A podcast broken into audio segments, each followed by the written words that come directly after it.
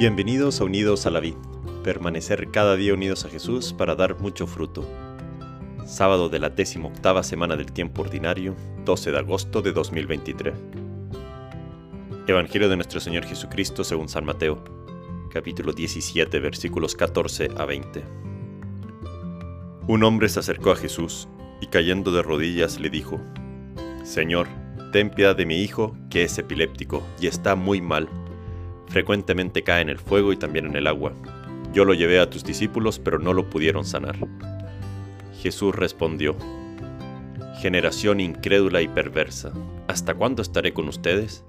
¿Hasta cuándo tendré que soportarlos? Tráiganmelo aquí. Jesús increpó al demonio y éste salió del niño, que desde aquel momento quedó sano.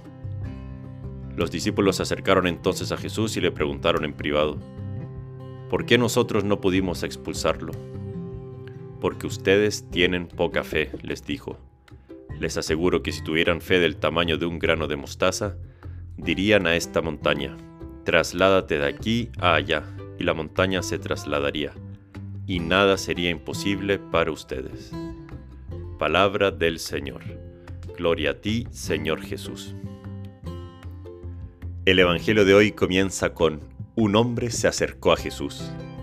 Y es eso lo que hacemos todos los días que meditamos en la palabra de Dios nos acercamos a Jesús. Qué regalo poder vivir la vida muy cerca de Jesús, tan cerca que hasta le podemos tocar, recibir en la Eucaristía.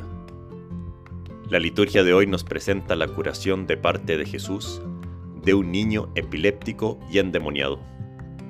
Pero este milagro le permite a Jesús hablar de la fe. Antes de que Jesús curara al niño, tenemos información de que sus discípulos habían intentado curar al niño, pero no habían podido porque tenían poca fe. No solo los discípulos tenían poca fe, sino que Jesús dice que la generación es incrédula y perversa. La fe, aunque sea pequeña, como un grano de mostaza, como dice Jesús hacia el final, es participación del poder de Dios. El catecismo nos dice que la fe es una adhesión personal del hombre a Dios que se revela. La fe por sí pone toda su confianza en Dios, pero una fe débil que titubea pone de tiempo en tiempo la confianza en el hombre y no en Dios que se le revela, que se le muestra.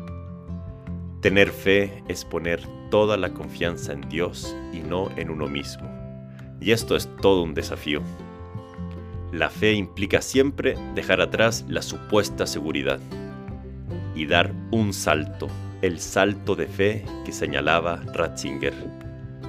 La fe es entrega en un océano de inseguridades, y basta que ésta sea grande como un grano de mostaza para dejar a Dios actuar.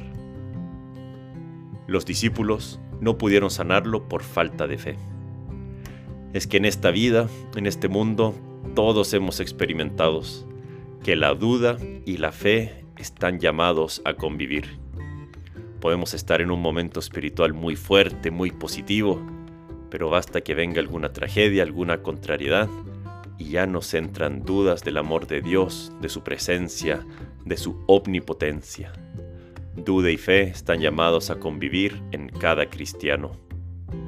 En los discípulos, al momento de curar a este niño, fue más fuerte la duda o la confianza en ellos mismos que la fe, que la confianza en Jesús.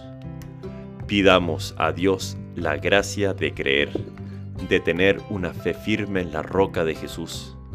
Nadie se sustrae a la duda o a la fe. Pidamos a Dios que fortalezca, que gane nuestra fe ante toda duda, ante toda contrariedad. Que Dios te bendiga.